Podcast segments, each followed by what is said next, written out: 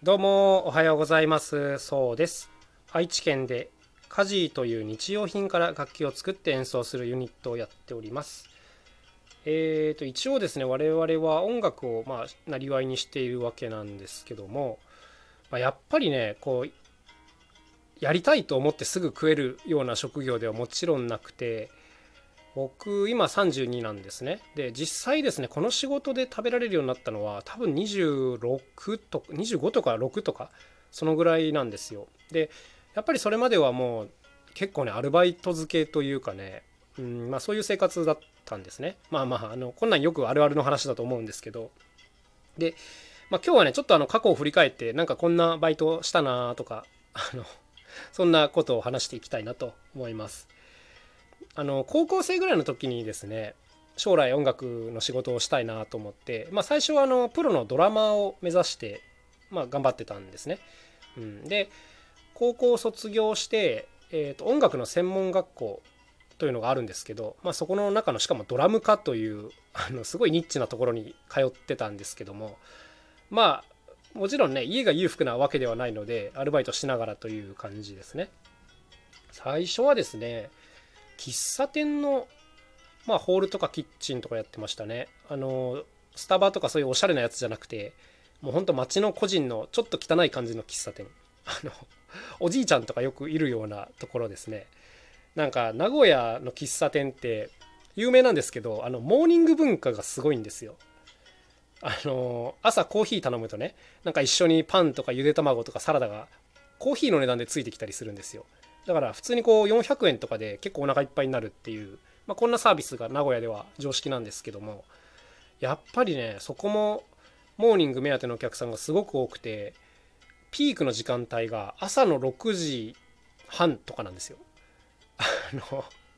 まあ大体ね朝一番のシフトだと、まあ、6時ぐらいあもっと早くか5時45分ぐらいに出勤して、まあ、準備をしてるんですけどもう6時15分ぐらいからお客さん結構並んでてで開店と同時に満席みたいな。朝ですよ。朝6時半。うん。でもう山のようにこうコーヒーとゆで卵とパンを出すみたいなこんな仕事でまあ結構ね愉快だったんですけども、まあ、これが一番初めにやった仕事でしたね。うん。で次やったのが居酒屋だったかな？居酒屋の、えー、こちらはホールキッチンまあ両方やったんですけども、まあ、僕飲食の仕事がすごく好きなんですよ。うん飲食って基本的にはすごいハードワークなんです。で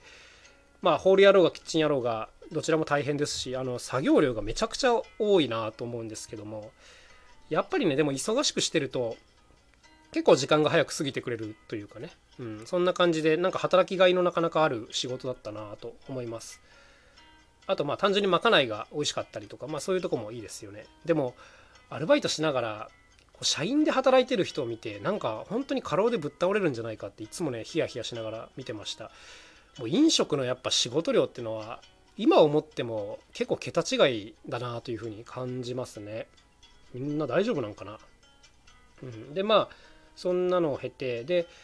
どうだかな？21ぐらいの時に名古屋からこう東京の方に上京したんです。やっぱ音楽やるなら東京かなみたいなまあそんなね浅はかなところもあったんですけども。で東京に行って最初にやったバイトっていうのはね牛丼屋でしたね。あのすき家です。なんかまあバイト何でもよかったんですけどあの近くでやれそうでかつ夜中もずっと働けるみたいな仕事を探しててでまあすき家になったんですけどももうねこれ10年ぐらい前の話なんですけど当時ですねすき家はあの悪名だ悪名高い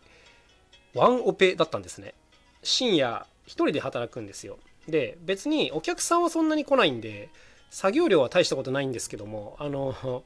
強盗とかが普通に頻発してたんですよ。でスキヤがよく狙われててで僕もやっぱりねこう最初の研修とかで強盗対策みたいなのを教えられるんですけど全然これが対策じゃなくてあのもし強盗が来たら控室に逃げ込んで鍵をかけて警察を呼びましょうみたいなあの対策なんですよ。まあいいんですけど。あのまあこんな感じでしたね。で社員さんがね1人で5店舗ぐらい見てたりするんで基本社員さんがいないような状況だから他のアルバイトのね大学生とかがもう結構やりたい放題でまあこれ今だから言えるんですけどもなんかドライブスルーがあるんだけれどなんかねバイトの裁量で勝手にそれを閉めちゃったりとかあの結構みんなめちゃくちゃだったなっていうこんな感じですね。うん、でやっぱり当時お金も全然なかったんで、まあ、一応働いてれば割安でその牛丼が食べられるんで週10食ぐらいは牛丼食べてたりしましたね。1日2食は普通に食べてたんでもう本当に一生分牛丼食べたなっていうそのぐらい食べました。はい。まあこんなすき家で結構がっつりと働きましたね。あとはまあ単発の日雇いみたいな仕事とかもいろいろやったんですが今でもですね一番きつかったっていうのは結構明確に覚えててこれがね工場だったんですよね、うん、なんか期間限定の工場のバイトで時給がすごい良かったんです。どっかねコンビニの恵方巻きの卵焼きを作るみたいな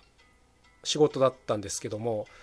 もう夜勤なんですよ。夜の10時11時ぐらいから入って、まあ、朝の6時とか7時ぐらいまでひたすら卵焼きを焼くっていう、まあ、こんなバイトだったんですけどこれ何がしんどいって超単純作業なんですよ。あの卵焼きを焼くのはもう機械がね基本オートメーションでやってくれるんですけどじゃあ何をやるのかっていうとその機械についた卵のカスを取り払うとか油を塗るとかまあ、そういう作業なんですね。なぜそこを自動化しないみたいなことを今思うんですけど、だからとにかく単純作業でめちゃくちゃ熱い。で、それがもう一晩中繰り返されるわけなんで、もう本当にぼーっとしてて、あれは本当ちょっと辛かったですね。結局なんかね、2週間限定かなんかのバイトが、結局なんか早く出来上がったから1週間で終わりみたいなそんな感じになってああよかったと思ったんですけどまあちょっと2週間続けられたかどうかかなり怪しい感じのしんどいバイトでしたね。だから自分にはこういうのは本当にちょっと向いてないんだなっていうのがよく分かりました。まあ今となってはいい人生経験をさせてもらったなという感じですね。うん。であとは音楽スタジオの受付のバイトもやってました、うん、やっぱり自分自身こう音楽の練習しにいろんなスタジオ行ってたんですけどまあこれは割とのんびりやらせてもらえるいい仕事でしたね。オーナーがすっごい綺麗好きであのもうひたすら掃除を叩き込まれたような覚えがありますね。鏡にちょっとホコリがついてたりするとめちゃくちゃ怒られるんですよ。はい。あのこういう人もいるんだなっていう 感じでした。はい。そしてあとはそうですね。ジュースの自動販売機の補充をする人の補助っていうアルバイトもやってました。うんなんかね名古屋に戻ってきてからまあ、なかなかちょっと食べれない時期もあって、まあ、その時期にやってたんですけどあの、まあ、トラックにねいろんなジュースを積んで自動販売機を巡って補充するんですけど自分自身がそれをやるんじゃなくてこう助手席に乗っててでそういう人たちの補助をする。まあそういう仕事なんですけどこれね結構ね楽しかったですね。なんかいろんな場所に行けてで何て言うんですかねその補助をしてる人のところにまあ段ボールからねジュースを運んだりとか、まあ、そういうことをやるんですけどもまああの楽しいっていうのもどうなんだっていう感じなんですけども、まあ、個人的にはねすごいなんかね刺激がありましたね。いろんな会社の中に入っていって補充したりとかうんまあそういうのをね1日に十何箇所20何箇所やったりするんですけどもうんなんかなかなかこう普通では見られないところとかねそういうとこに入っていけるわけなんで個人的にはそういうのすごい好きなんでねこの仕事楽しかったですね。まあ今はやってないんですけどもはい。まあ、こんなことも経験させてもらったりしました。ということでまあ今日はねバイト遍歴をいろいろと喋ってみたんですけどもまあやっぱり今の自分の仕事をすごく愛してるので正直あのアルバイト生活に戻りたいとは全然思っていないんですがまあこの仕事もね正直水物なんであのいつでもねお金がなくなったらアルバイトはまあ、しなきゃいけないなっていうそんな気持ちでは毎日おります。はい、まあまああのそうならないように日頃頑張っているという感じなんですが、はい、まあやるなら飲食とかがいいかな。はい、そんな風にはちょっと思っていますが、まあまあでも頑張りますよ。今の仕事で食べていけるように。はい、もっと成果を上げたいと思います。というわけで今日はこんなバイトをいろいろしたなというテーマでお話をしてみました。それではまた楽しい一日を過ごしてください。